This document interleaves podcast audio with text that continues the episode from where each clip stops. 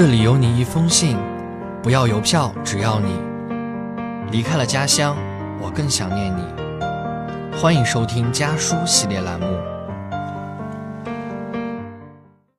大家好，我是卞文宇，来自江苏扬中，我在南京大学，距离我的家乡一百三十公里。这是我写给爸爸妈妈的信。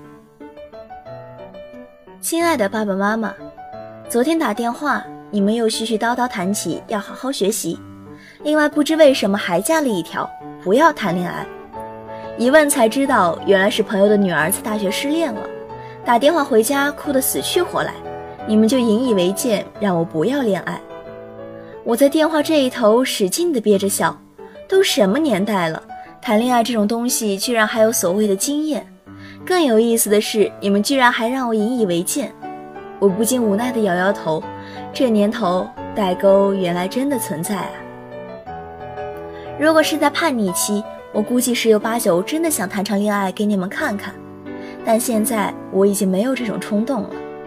这也并不是因为没有谈恋爱的氛围。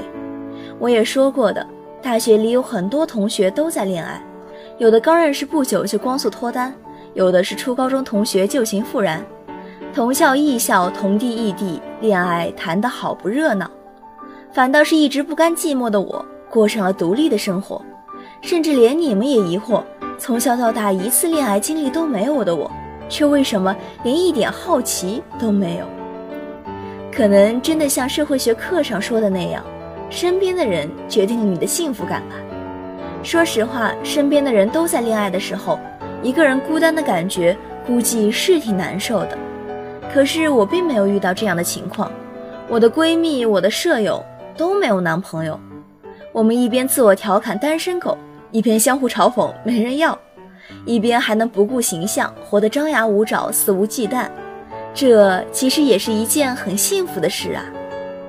但在这样一个自由开放的校园里，还是会碰到很多秀恩爱的情侣，甚至是多到躲也躲不开的。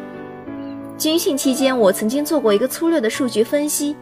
中午午饭时间，从离开食堂算起，到走到宿舍楼下不足两百米的路途中，平均下来每次可以遇到八对情侣。一开始当然也会有自怜自伤的情绪，觉得有了男朋友似乎就有了安全感，有了依靠。后来慢慢的，我发现情侣这个关系看上去比较稳定，但真正的情侣之间也会有很多的隔阂与矛盾。前几天，一个好朋友和她的男朋友分手了。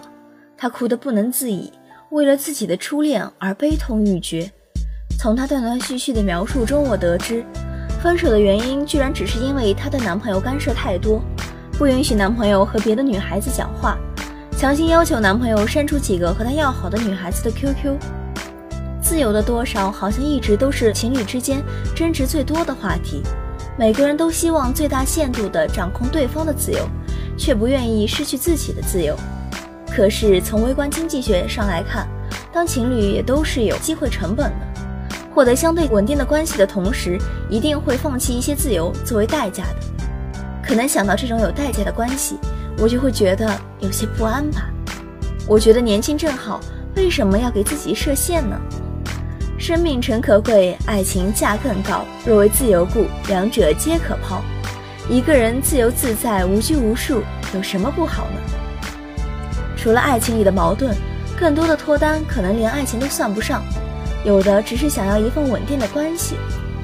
我看到身边有一对光速脱单的小伙伴，其实只是相互欣赏而已，却因为两个人都害怕寂寞而凑成了一对。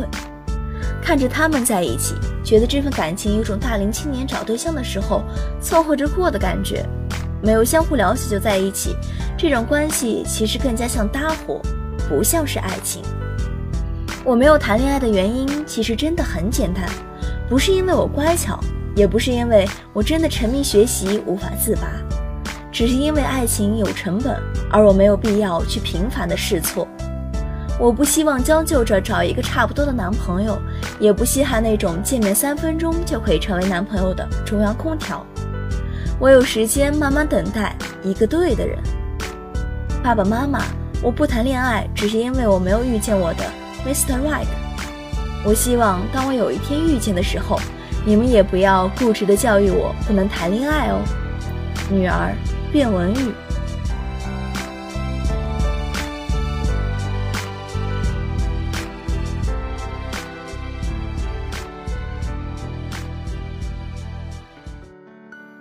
离家的路很短，回家的路却很长。本期节目到这里就要和大家说再见了。下期同一时间，将由我的小伙伴继续为大家带来关于家书的那些事儿。有我陪伴，多苦都。